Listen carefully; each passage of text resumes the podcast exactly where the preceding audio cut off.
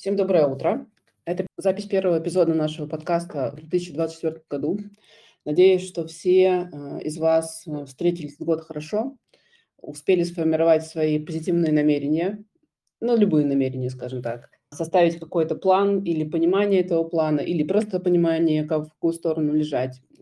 Я фанат канцелярии и разных э, планировщиков, мне кажется, что они помогают мне планировать. Мне казалось раньше, что они помогают мне планировать мою жизнь, а теперь я понимаю, что они скорее помогают мне сохранять какой-то каркас этой жизни, такой скелет, от которого можно отталкиваться, и где-то быть более вариативным, где-то менее вариативным, но при этом есть такая вот основная, основное направление, с которым я работаю, от которого отталкиваюсь. Я очень люблю годовые планировщики, у меня есть годовой календарь, где я отмечаю все, что происходило, в, ну не все, ладно, важные события, которые происходили в течение года, поездки, что-то еще. У меня есть классный Е-компас, он называется. Я его ежегодно стараюсь заполнять по рефлексии 23 года, ну, прошедшего, и приблизительному планированию намерений в 24 год. Будет круто, если в комментариях э, подкасту, когда вы его, мы его выложим, а, вы напишите, какими способами планирования вы пользуетесь, какими-то лайфхаками или, может быть, э, какими-то фишками, да, возможно, какими-то новыми проектами, которые э, переосмыслили планирование и выкладывают другие инструменты. Было бы классно такую копилочку собрать, это всегда очень интересно. Да, и из классного еще в этом году я попробовала бот, бот рефлексии а, твоего года на основании фотографий в, те, в телефоне. И это было прям очень прикольным опытом. Потом тоже поделюсь им. Он уже не работает, коллеги сделали его работающим раз в год, как раз в период с 25, по-моему, декабря по 5 января. Окей. А, а, завершаем отступление и возвращаемся к основной теме нашего сегодняшнего подкаста, к вопросам от мам, к карьерным вопросам от мам. А, вопросов сегодня достаточно много, поэтому предлагаю без ожиданий начинать. А, если у вас возникают какие-то дополнения, вопросы или комментарии к моим словам, или, возможно, у вас созрел вопрос, который вы не успели задать в форме, а, предлагаю вам писать это в комментариях в чате, а, в соцмама-чате. Я буду туда посматривать и постараюсь оперативно на них отвечать. Итак, первый вопрос от Ольги. Добрый день. Я закончила филологический факультет в 2008 году. Работала, работать учителем не пошла. Начиная с момента окончания университета, работала короткие отрезки времени в разных областях. Пиар, издательство газеты, журналы, ивенты, организаторы ведущие мероприятий. В итоге оказалась в сфере IT и уже почти 10 лет работаю с базами данных. Правда, в этот период был декрет 4 года. Образование не меняло, во всем я самоучка. Смущает то, что мое резюме выглядит как лоскутное одеяло. Причем с 2012 года я ушла в свободное плавание. Был перерыв стажа. Не было ни самозанятости, ни ИП долгое время. Опыт у меня в разных сферах, не понимаю, как мне сейчас это объединить и куда двигаться дальше. А двигаться хочется. На текущем месте работы многое устраивает, лояльность руководства, удаленная работа, удобный для родителя график, но 10 лет это для меня уже критично, тем более, что душа моя не здесь, не в этой работе. В этом году пошла учиться на клинического психолога, так как мечтала еще до декрета. Но это еще одно новое направление. Если идти в него, то снова долго и упорно нарабатывать опыт, набивать шишки. Подскажите, как мне все собрать воедино, понять, в чем мои сильные стороны и в каком направлении лучше копать? Заранее спасибо. Да, Ольга, действительно такая, а, такой объемный вопрос. Давайте я начну отвечать на него последовательно. Во-первых, то, что вам кажется, что ваше резюме похоже на лоскутное одеяло, не всегда и не в глазах каждого работодателя выглядит как проблема или недостаток. Сейчас я вижу тренды, и об этом пишут многие исследователи, о том, что люди с линейной постоянной карьерой, которые проработали всю жизнь на одном месте или всю жизнь в одной сфере, пользуются, скажем так, меньшим спросом в динамичных компаниях, потому что у них достаточно узкий опыт и узкая насмотренность. То есть ваше лоскутное одеяло позволяет вам шире видеть мир, шире видеть э, то, что происходит, какие-то закономерности, какие-то последовательности, точки кон- коннекта с другими сферами. И я бы преподносила э, вот это ваше лоскутное резюме как преимущество, а не как недостаток. Вы работали в разных сферах, вы понимаете, как эти сферы работают, вы понимаете, где там что можно подкрутить, посмотреть, сконнектить, и это очень круто. Это первый, пер, ответ на первый вопрос. Второй вопрос, вопрос, который не звучит, но я попытаюсь его вычленить там, из вашего текста что очевидно, что вам не очень нравится эта работа, да, то есть вы пишете, что душа моя не здесь и не в этой работе, но есть какой-то страх поменять сферу деятельности, потому что опять долго, опять сложно, опять нужно зарабатывать опыт, э, репутацию и так далее. Да, конечно, смена профессии– это всегда такая непростая история. Непростая с точки зрения длительности, непростая с точки зрения нагрузки, потому что вам параллельно придется совмещать такие да, две достаточно э, сильные нагрузки, там, работы на текущем месте работы и, соответственно, там, становление в новой профессии. Но если вы чувствуете, если вы понимаете, что работа клинического психолога – это то, что, ну или психотерапевта, это то, что вас драйвит, и то, что дает вам энергию и ресурс, то я бы в эту сторону шла, поставив себе цель в этом направлении. Мне кажется важным, чтобы работа приносила удовольствие и развитие ресурс. Когда вы понимаете, что да, сегодня там, не знаю, условно, нужно сделать то-то и то-то, но я от мысли о том, что мне это нужно сделать, скорее наполняюсь, чем ухожу такое в минус эмоциональный. Понятно, что в каждой работе бывают там какие-то нюансы, которые нравится делать больше или нравится делать, делать меньше. Это нормально. Не бывает ощущения постоянной эйфории, к сожалению, ну или, может, к счастью. А, соответственно, если вы чувствуете, что работа в области психологии – это ваша, это очень круто. Как совместить и собрать воедино ваши сильные стороны и понять, в какую сторону, в какое направление лучше копать? Это запрос такой не для 10-минутного ответа, я думаю, что вы это понимаете. Если есть возможность, я всегда призываю вот такими глубинными вопросами, кем мне работать, как мне все собрать вместе, а, где мои сильные стороны, идти к помогающему специалисту, коучу, карьерному консультанту, а, тому, кто поможет вам как раз а, предметно опираясь конкретно на ваши опыты, на ваши истории успеха, поработать со своими сильными сторонами. Если вкратце отвечать в рамках подкаста, история достаточно простая. Можно использовать такой инструмент, как история успеха, но сразу говорю, вам нужен быть партнер в этом. Да? Самому, самому объективно взглянуть на себя достаточно сложно. Для того, чтобы посмотреть на свои э, достижения и свои сильные стороны объективно, всегда нужен кто-то, кто посмотрит на это со стороны, и желательно, чтобы этот человек обладал либо безоцен... безоценочным видением, либо а, был там, ну, нейтрален, не был там вашим супер близким человеком, который, э, у которого есть там какое-то представление о вас. В чем суть инструмента истории успеха? Вы выписываете 10 ситуаций, которых, э, которые вы считаете своими достижениями. Вот не больше, не меньше, ровно 10 ситуаций, которые вы считаете своими достижениями. Можете ограничить это каким-то периодом времени, можете не ограничивать, но мне кажется, ограничить последними 10-15 годами этого обычно достаточно. Выписав эти ситуации, расписать их, соответственно, с точки зрения, есть такая методология старт. Каждое достижение вы расписываете по следующим параметрам. S – situation, то есть как выглядела ситуация. T – это task, какие задачи вы решали внутри этой ситуации. То есть первое – это контекст, в котором, собственно, вы находились. T – tasks – это, соответственно, задачи, которые вы э, решали. Э, A achievement, если я не ошибаюсь, соответственно, это те результаты, которых вы достигли в результате этой ситуации и тех задач, которые вы решали. Нет, неправильно. Не помню, короче. Хорошо, я вспомню чуть попозже, погуглю. R – это, соответственно, results, когда результаты которых вы достигли. И последнее T – это как раз talents, то есть те сильные стороны или те качества характера, или те таланты, которые вы использовали в процессе этой ситуации. И расписав так э, каждое из 10 достижений, вы неизбежно увидите какие-то повторяющиеся паттерны. И эти повторяющиеся паттерны и есть ваши сильные стороны. То, чем вы занимаетесь, то, как вы себя ведете в определенных ситуациях, в ситуациях достижения, в ситуациях успеха, то, э, на что вы можете опираться, то, что вам удается и получается. А, возможно, вам покажется, что э, как бы часто мы обесцениваем эту историю, говорим, что так все поступают, и любой человек на моем месте сделал бы то же самое. Нет, не любой. Люди действуют по-разному, и у каждого разные паттерны поведенческие, разные сильные стороны. И потом, а, если эта история у вас удалась и получилось, соответственно, найти какие-то свои вот эти сильные стороны на основе истории успеха, на основе вот этой методологии старт, очень круто будет соединить их с тем опытом, который у вас есть. IT – это очень классный опыт. А, соединить IT и психологию – это вообще супер комбо, супер-мега комбо даже. Начиная от того, что вы можете работать как психотерапевт с людьми, которые работают в направлении IT, понимая, о чем они говорят, понимая их проблемы, да, производственные какие-то. так и то, что вы можете работать а, организационным психологом в IT-компаниях, это тоже очень востребованная история, потому что вы понимаете, как работает бизнес, вы понимаете, как работает психология. Наверняка у вас в курсе будет какой-то кусочек организационной психологии, обычно его дают.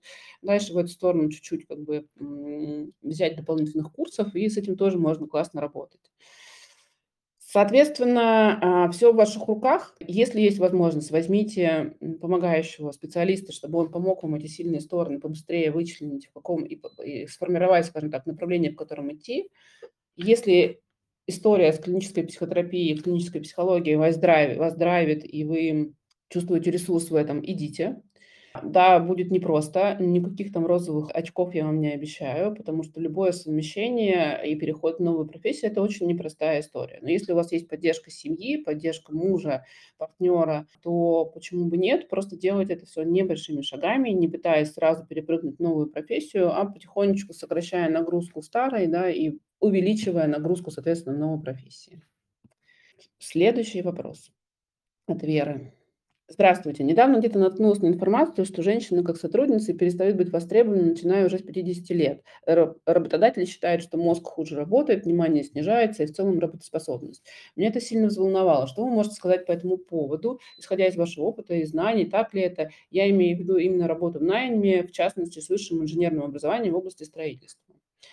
Вера, к сожалению, это действительно так, но это касается не только женщин. Я могу говорить только за Россию, потому что просто у меня нет данных, нет информации, и нет опыта работы в другой стране.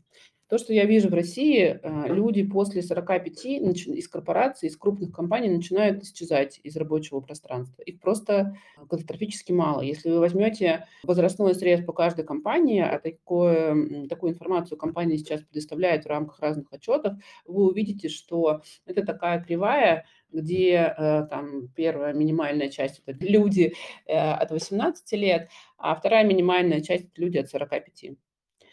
А, причины этого разные. Не могу сказать, что работодатели говорят, что вот прям, ага, вот мозг уже хуже работает после 50, все, мы, соответственно, не будем этого человека брать. Скорее, там такая аргументация идет с точки зрения работодателя. Снижается гибкость и пластичность, люди менее быстро учатся после 50 менее быстро учатся работать с новыми системами, с новыми цифровыми историями, они хуже и менее гибко воспринимают какие-то инновации, нововведения, изменения, и в динамичном бизнесе им будет некомфортно. У нас молодая драйвовая команда, и этому человеку будет э, некомфортно работать с такими молодыми ребятами. У нас молодой руководитель, и ему будет некомфортно управлять взрослым человеком, а взрослому человеку будет некомфортно работать под управлением, соответственно, этого молодого руководителя и разные другие истории. Во всех этих высказываниях работодателей отсутствует одна важная история, что здесь идет обобщение по одному единственному признаку возрастному. Типа, если тебе 50 лет, значит, ты уже вот не такой, не секой и так далее. И упускается важная история, что люди э, индивидуальности, и у них есть разные, разные водные. Да, действительно, есть люди, которые после 50 лет хуже обучаются, но при этом есть люди, которые в 55 осваивают новую профессию. И это факт. Да, есть люди, которые не хотят работать и не готовы работать с молодым руководителем, будут саботировать и так далее. Но при этом есть люди, которые с удовольствием работают с молодыми командами, оказывают неоценимую поддержку этим молодым руководителям с точки зрения своего опыта и насмотренности, и никак не конкурируют с ними да, за какие-то управленческие истории. Почему так происходит в России? Мне кажется, здесь не только позиция работодателей важна, а позиция и еще и кандидатов, сотрудников к этому возрасту люди часто пересматривают свои приоритеты, и они уже не готовы работать по 8 часов в день, ну, насколько я вот вижу да, по, своей, по, своей, по своему окружению, они готовы работать по 8 часов в день, 5 дней в неделю, да еще и перерабатывать, потому что меняются приоритеты, становится более важна семья, какая-то личная жизнь, э, хобби и так далее. А в корпорациях по-другому не получается. Либо ты работаешь в той жесткой системе, которая есть, либо ты не работаешь. Поэтому часто они уходят, соответственно, в какие-то небольшие свои бизнесы, в средний и малый бизнес, где более гибкий подход к времени работы, к загрузке, присутствию на рабочем месте. И поэтому в корпорациях действительно вот эта история выглядит как вот такая вот кривая, где после 45 количество сотрудников а, значимо снижается. Но при этом я могу сказать, что я вижу, что люди в этом возрасте прекрасно работают, те, которые остаются работать в корпорациях, прекрасно работают, прекрасно справляются. Никакой зашоренности да, или какой-то негибкости. Я, например, в своем окружении и э, в тех э, компаниях, с которыми я работала и работаю, не ощущаю. Мне кажется, сейчас настолько динамичный мир, что как бы и в 45, и в 50, и в 60, если человек хочет чему-то научиться, у него есть куча-куча возможностей для этого, и никаких там суперсильных ограничений нет. Такая у меня точка зрения на эту историю. Дискриминация здесь присутствует, безусловно. Но что с этим делать, я пока не могу сказать. Ну вот, кстати, интересная история. Мы говорили об этом в прошлом выпуске, что демографический кризис в России уже наступил. Дальше ситуация с рабочей силой будет только ухудшаться, и работодатели будут вынуждены каким-то образом изыскивать новые ресурсы для найма. И предполагают исследователи, что эти новые ресурсы будут как раз люди предпенсионного, пенсионного возраста, мамы с детьми и так далее. То есть та часть трудового населения, которая была не особо задействована в силу разных причин. То есть сейчас как бы возможным источником а, рабочей силы будут как раз вот эти категории людей. Посмотрим, может быть, ситуация как-то изменится. Следующий вопрос от Ксении. Добрый день, Светлана. Мой запрос больше связан с возможностью движения вперед. Несколько месяцев назад я запустила свой небольшой проект по созданию силиконовых ковриков для творческого развития ребенка от трех лет. Мой вопрос прост. Как простой маме с детьми, с тремя детьми, правильно балансировать между предпринимательством и семьей? Пока что делегировать ни одно из дел невозможно. Прекрасный вопрос, но вообще непростой. Абсолютно непростой. Во-первых, э, у нас есть огромное количество материалов э, на Ютубе, в том числе это выпуски, записи Селфмама форума за 10 лет. И в каждом из Селфмама форумов мы говорим о том, как маме-предпринимателю совмещать материнство и свою предпринимательскую деятельность. То есть об этом уже сломано несколько сотен копий разных женщин, и нет какого-то одного универсального ответа, который поможет каждой женщине предпринимательству. Каждый ответ вы находите себе самостоятельно. Пока вот то, что я вижу и слышу, подсказывает мне, что на данном этапе, на этапе запуска, первичного запуска проекта, когда требуется действительно ваше большое включение, делегировать можно только детей на какое-то время пока это на этом, на этот период, когда ваш там четвертый ребенок, ваша предпринимательская деятельность, ваш стартап требует полной вашей включенности, он как будто младенец, да, вот, который абсолютно полностью должен быть во внимании мамы, окружен ее заботой. Про делегирование говорить сложно, Поэтому делегировать можно на это время детей, если есть такая возможность, помощникам, партнерам, кому-то, кто может о них сейчас позаботиться в этот период времени. Второй момент, что нет никакого правильного, нет никакого правильного в балансе. И больше того, нет никакого фиксированного баланса. Баланс, который вы найдете, он будет достаточно шатким и будет постоянно меняться. То есть вот сейчас баланс – через, э, там, не знаю, 4 дня не баланс. В этом нужно как бы просто развивать свой мозг, э, свою психику и свое понимание того, что не получится найти один единственный какой-то выбор, в котором всегда все будет хорошо. В какой-то момент, да, будут какие-то истории с проектом, вам нужно будет больше времени уделить туда. В какой-то момент болеющие дети, школа, там что-то еще, и больше времени нужно уделить детям.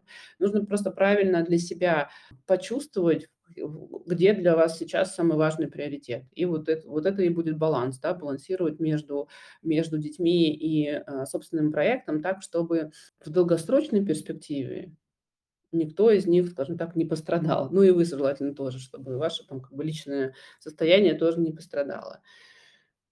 Ищите, как делегировать детей, каким образом это можно делать, школа, садик, няня, что-то еще. Пока, мне кажется, это единственный вариант, который можно сделать. И я очень рекомендую вам посмотреть э, вот как раз предпоследний и пред-предпоследний Self-Mama форум. Там было много выступлений мам-предпринимателей на эту тему и э, многодетных мам в том числе, которые говорили как раз приблизительно о том же, что я, но со своими собственными примерами, со своим личным опытом, так более развернуто. Следующий вопрос от Любови. Вопрос организационный. Какое приложение для телефона вы могли бы посоветовать для организации времени, планирования проектов и задач для мамы-фрилансера? Есть основная работа, для которой используется рабочая CRM, а, там вопросов нет. есть несколько творческих волонтерских проектов, задачи по которым надо не упустить. плюс дом, муж, ребенок, мама-инвалид, забота о ее доме и здоровье. Тут э, вариантов может быть миллион, в зависимости от того, насколько полно, насколько глубоко вы хотите э, расписывать свои задачи. Во-первых, есть прекрасная Trello, которая действует в принципе канбан доски, и там все это можно хранить и расшаривать с другими партнерами, там, да, с мужем, с кем-то еще. Есть Todoist, по-моему, называется такое приложение в телефоне, но там чисто список задач без каких-то особых подробностей. Trello в этом плане дает вам больше возможностей, можно и картинку добавить, и какую-то ссылку, что-то еще. Лично я пользуюсь Notion, потому что Notion моя большая любовь. Дает возможность сделать внутри все. И это и постановка задач, и делегирование этих задач, и расписывание каких-то проектов подробное, да, то есть можно в отдельной страничке расписать там все, что тебе нужно. Можно сверстать страничку, которую ты можешь поделиться с внешним каким-то человеком, да, и это условно такая замена лендингу простому. Можно выгрузить свои мысли, можно записать аудио, картинку добавить, видео. Миллион всего можно сделать в Notion. Есть уже готовые шаблоны от, э, от самой компании, в которых можно все это вести. Сейчас они как раз сделали по-моему, несколько месяцев назад выкатили обновление, где как раз шаблонирована работа с проектами, то есть можно э, писать свои проекты, добавлять там теги, хэштеги, задачи, субзадачи и так далее. То есть такая полноценная система работы с проектами. Мне она очень помогает, потому что у меня очень похожа на вашу историю. Да? Есть несколько проектов, с которыми я работаю, есть э, бытовые задачи, есть необходимость э, вести какие-то записки, есть книжный и киноклуб, который я курирую. В общем, много всяких разных э, историй, которые должны быть у меня под рукой в одном месте. Не супер удобно писать с телефона, потому что все-таки маленький экран. Но, допустим, с э, планшета это прям очень классно. Или э, голосовые записывать туда с телефона тоже очень неплохо. Поэтому попробуйте вот те приложения, которые я назвала, Trello, Todoist, Notion, Возможно, что-то еще есть такое, менее просто известное, но вот из того, что я знаю, пока вот я пользуюсь этой историей. И выберите то, что вам интересно. Следующий вопрос от Анны. Добрый день. Ушла во второй декрет с должности старшего финансового аналитика с 15-летним опытом работы в крупной FMCG-компании. А в этом году заканчивается декрет, и я понимаю, что меня устроит только неполный рабочий день. При этом я хочу остаться в любимой профессии и использовать свой опыт. На прежнем месте работы вариантов работать неполный день нет, на HeadHunter все вакансии на частичную занятость не связаны с моей профессией, а если и появляются вакансии в финансах на неполный день, то это должность стажеров. Действительно ли я хочу того, чего на рынке не бывает? Как найти компромисс? Какую сторону или отрасль смотреть? Такое на рынке бывает. Неудивительно, что вы нашли, не нашли таких позиций на HeadHunter, потому что, правда, э, вы смотрите в сторону крупных, больших а, корпорации предполагают, да, что если вы работали в крупной FMCG-компании, там другая история. Там, конечно, не будет неполного рабочего дня, и потому что если ты работаешь в найме, ты работаешь в найме. А, скорее, я рекомендую вам смотреть в сторону некрупных компаний, да, средний бизнес, может быть, средний бизнес, который выходит э, в сторону более крупных оборотов. А, возможно, там не будет такой комфортной истории с э, ДМС, плюшками и так далее, которая была у вас до этого, или там с какими-то системами, которыми вы работаете. Но при этом будет гибкость в отношении, гибкость в неполном рабочем дне. Не всегда эти вакансии можно найти на HeadHunter. Я рекомендую вам использовать какие-то альтернативные источники. Есть а, специализированные чаты Telegram, где отбираются вакансии как раз там по одному, по двум признакам, допустим, финансы и удаленка, да, или финансы и part-time. Таких чатов достаточно много, они прям в открытом публичном поле есть, можно нагуглить. Просто снизьте свои требования к компании, и такие вакансии у вас появятся, соответственно. Может быть, вам стоит еще попробовать а, проинформировать о своем желании своих коллег, бывших или текущих, и рассказать о том, что вы ищете такую работу, такой формат и такой график занятости. Возможно, у них есть в их окружении проекты, которые будут вам интересны. Э, или попробуйте посмотреть просто, какие э, компании из среднего бизнеса и, возможно, там из вашей территории, из вашего района вам интересны, и попробовать напрямую понаправлять им свое резюме. Это тоже вариант поиска вполне неплохой. Если вы поймете, что ну, никак не получается, да, что и нет ни полного рабочего дня, или там не полный рабочий день в компаниях вас, соответственно, не устраивает компания, там бизнес, что-то еще в форматах, э, работы. Попробуйте фриланс, не думали в эту сторону, да? Попробовать оказывать именно фрилансерские услуги, если у вас такой, а, потрясающий опыт, да, финансового аналитика с 15-летним опытом работы в крупной FMCG-компании, я думаю, что он будет очень востребован на рынке. Многим компаниям нужна история с каким-то ну, краткосрочным сопровождением, условно говоря, да, с каким-то менторингом, возможно, их текущих сотрудников или с чем-то еще. И это тоже формат занятости, который можно попробовать. Будет не так легко, как в чистом найме, что пришел в 9 утра, у тебя всегда как бы есть работа. Нужно будет чуть-чуть э, приложить усилия для того, чтобы поискать себе клиентов, но это тоже интересная история. Не сдавайтесь, смотрите подробнее. Э, возможно, вам, кстати, еще на HeadHunter стоит э, перенастроить, посмотреть настройки, которые вы выставляете при поиске вакансий. Может быть, что-то стоит изменить там. Возможно, это как-то связано а, с деньгами, потому что, конечно, партаймерам платят поменьше. Такая история есть. Удачи вам. Наталья. Вопрос от Натальи. Я работаю поваром в замечательном семейном центре и хочу начать вести кулинарный блог, монетизировать знания в кулинарии. С чего мне начать, если есть большой страх проявляться? Если есть большой страх проявляться, Наталья, я вам рекомендую начать с психотерапевтом. Это, правда, базовая история, которая поможет вам понять корни, почему вы боитесь проявляться, да, и с, этими, с этой историей корневой справиться и разрешить ее. Но это не быстрый процесс, и параллельно с психотерапевтом стоит просто э, начать делать через страх, и если страшно а, выкатывать э, свой кулинарный блог там на какую-то большую аудиторию, сделать это на небольшую аудиторию. Попробуйте сделать это в тестовом формате. Снимайте видео, я предполагаю, что это все-таки история с видео, и с текстами для какой-то небольшой своей э, семейной компании. Визите, пишите там, получайте обратную связь от своих коллег и друзей, а потом потихонечку выйдете на историю с э, публичным кулинарным блогом. А история про блогинг, она всегда немножечко история про нарциссизм, поэтому без э, желания проявляться, вам будет сложно это делать, просто потому что, ну, я по своему опыту, допустим, скажу, что сейчас я так сказала про нарциссизм с каким-то негативным контекстом, на самом деле нет. Э, как бы у нарциссизма есть и позитивный контекст. Это как раз желание там, да, публичности, а, признания, внимания и так далее. И если это в здоровом формате, это абсолютно окей. Есть у каждого человека практически. Если э, вы не проработаете эту историю глубинно со страхом, вы просто будете откладывать. Откладывать э, написание постов, откладывать съемку видео, откладывать, стараться сделать максимально идеальный результат, допиливая, докручивая докручивая, довылизывая там свой продукт до идеального состояния. А тут самое главное просто начать. У каждого блогера есть своя аудитория. Маленькая, большая, разная. И когда мы начинаем думать о том, что вот это все недостаточно хорошо, это видео недостаточно хорошо смонтировано, здесь не хватает там того-то и того-то, я не могу это выложить, все это нас отдаляет от самого главного, от самого главного решения, от самого главного поступка начать это публиковать. И не будет отклика, Окей, дальше можно как бы улучшать, изменять и так далее. Но самая главная задача блогера– это публикация контента, создание публикация контента. И для того, чтобы это делать, нужно страх проявления, конечно, проработать, а, желательно с психотерапевтом, потому что он никуда не уйдет, даже если вы будете его подавлять.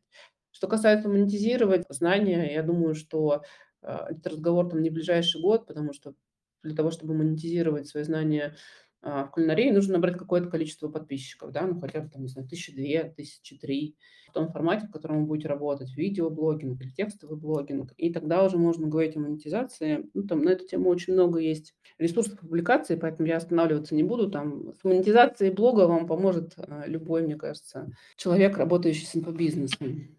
Если вам нужна будет рекомендация психотерапевтов, напишите в чате, я вам просто скину пару ресурсов, а давайте я прям сразу скажу.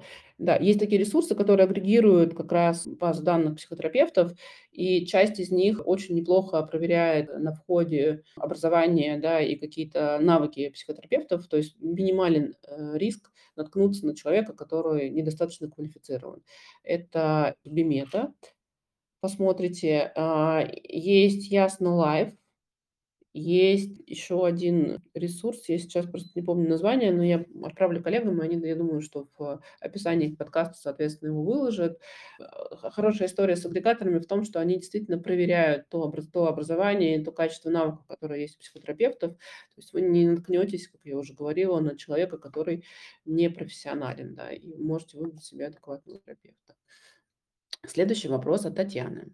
Светлана, здравствуйте. Готова искать работу, я юрист, специальность промышленное строительство. Точно решила, что это должна быть удаленная работа, сама не готова выйти в офис на полное время, плюс сын только пойдет в сад и еще и адаптация. Посмотрела на ХХ и Авито, либо нет предложений на мою должность, либо сомнительные варианты, особенно Авито. Думаю разместить резюме на HeadHunter и Авито, но не хочу, чтобы мне звонили нежелательные люди. На ТГ-каналах под релевантные вакансии я пока не подхожу. Из кадровых агентств выбрала Антал и Cornerstone, но они работают, со, они работают со строительством и юристами. Есть и другие кадровые агентства, но они ориентированы на топ-уровень, не решаясь к ним направлять резюме. Хау и так далее. Э, это разумно. Какую стратегию выбрать без обращения к друзьям и знакомым? Спасибо большое. Я смотрю, э, что, Татьяна, вы достаточно плотно слушали наш подкаст, потому что все мои обычные варианты уже сразу так разобрали. А, во-первых, не бойтесь отправлять свое резюме в кадровое агентство, какого бы уровня не были, брать вас в свою базу или нет, они решат самостоятельно. Ничего страшного в том, что вы отправите это в свое резюме, туда нет. То есть, ну, как бы они не будут там, увидев ваше резюме, говорить, о, какой кошмар, эта женщина отправила нам свое резюме, как она могла, она недостойна нашего этого. Такого не будет, конечно. А, отправляйте смело, а, у них появляются разные вакансии разного уровня, часто как бы WordHow и другие компании берут пакетные истории, когда они набирают людей целиком командами, да, и, возможно, как раз в этот момент ваш опыт пригодится. Авито с точки зрения поиска работы, я вообще вам, ну, как бы, они только начинают эту историю развивать, э, я бы не рекомендовала сейчас там что-то публиковать. Правда, там скорее история с линейным персоналом работает, чем с, с квалифицированными сотрудниками. А, Headhunter хорошо, э, резюме свое обязательно публикуйте, но не ждите, что работа найдет вас сама.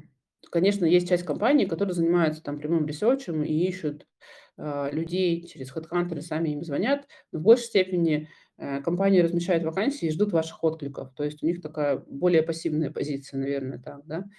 Поэтому ищите свои вакансии сами и откликайтесь их. Если вы не хотите, чтобы вам звонили нежелательные люди, просто есть такая опция на HeadHunter скрыть телефон. То есть у вас останется там только, условно говоря, ник в Телеграме или имейлы. И тогда никто без вашего желания не сможет вам позвонить, они будут вам писать на платформе, будут писать вам на имейл, и, в общем-то, никаких проблем э, с этим не будет. Для того, чтобы не было нежелательных каких-то откликов, просто фильтруйте те компании, в которые вы хотите пойти, соответственно, да, выставляйте фильтры, какая компания вам нужна, какие финансовые условия, какая там, не знаю, график работы или что-то еще, и это позволит вам нам сузить количество, количество контактов, но при этом, конечно, и сузит количество возможностей, что закономерно. Промышленное строительство– это, конечно, интересная история и достаточно специфическая. Я, честно, не могу быть уверена, что вам удастся найти удаленную работу в этом направлении. Ну, я надеюсь, что да, но мне кажется, что это прям такая какая-то специфическая история. Но я вообще со строительством крайне редко пересекалась в своем опыте, поэтому могу быть здесь не совсем объективно. Но попробовать стоит. Headhunter точно. И еще Попробуйте посмотреть, я всегда тоже рекомендую сайт и телеграм-канал Алены Владимирской. У них много бывает таких специфичных вакансий, которых не найдешь там в, в, в других источниках. И, и при этом хорошая достаточно выборка с точки зрения компании, с точки зрения денег, которые предлагают по а, этим а, вакансиям. И у них есть возможность разместить свое резюме. По-моему, она была или появилась, ну, могу, прям не могу точно сказать эту информацию, но история с э, тем, что вы тоже можете разместить свое резюме на, ее, на ресурсах Владимирской, кажется, есть. Но, возможно, я ошибаюсь, там можно посмотреть. В общем, стратегия, ну, предлагаю вам стратегию такую. Размещайтесь на HeadHunter, активно откликаетесь на те вакансии, которые вам интересны по вашим параметрам. Удаленная работа, подходит специфика деятельности, подходят деньги. Если вы увидите какую-то компанию, которая прям очень вам понравилась, пишите им напрямую, по контактам отправляйте свое резюме, звоните, пишите, ну там как угодно, для того, чтобы просто пробиться через, через огромное количество резюме, которое, скорее всего, будет. Авито я не рекомендую, так же, как и не рекомендую Superjob. Это все-таки не для Ну, хотя, может быть, для строительства Superjob и подойдет, но Авито точно нет. Соответственно, самостоятельно ищите вакансии в вот не несмотря на то, что вы говорите, что там в ТГ-каналах вы не подходите под релевантные вакансии. Это тоже интересный, конечно, стейтмент такой, да, почему вы считаете, что вы под них не подходите. А, смотрите, э, и отправляйте резюме под те вакансии, которые кажутся вам интересными. Даже если вы понимаете, что там с вашей точки зрения вы туда, наверное, не дотягиваете, есть там важный нюанс. Во-первых, а, часто компании публикуют описание вакансий, скажем так, с овер-требованиями, да, пытаясь туда впихнуть все, что они хотят. И английский, и французский, и знания, сертификация, знания законодательства и так далее. Хотя по факту им потом все это не особо пригождается этому человеку в работе. Поэтому если вы чувствуете, что хотя бы на 50% подходите под эту вакансию, отправляйте.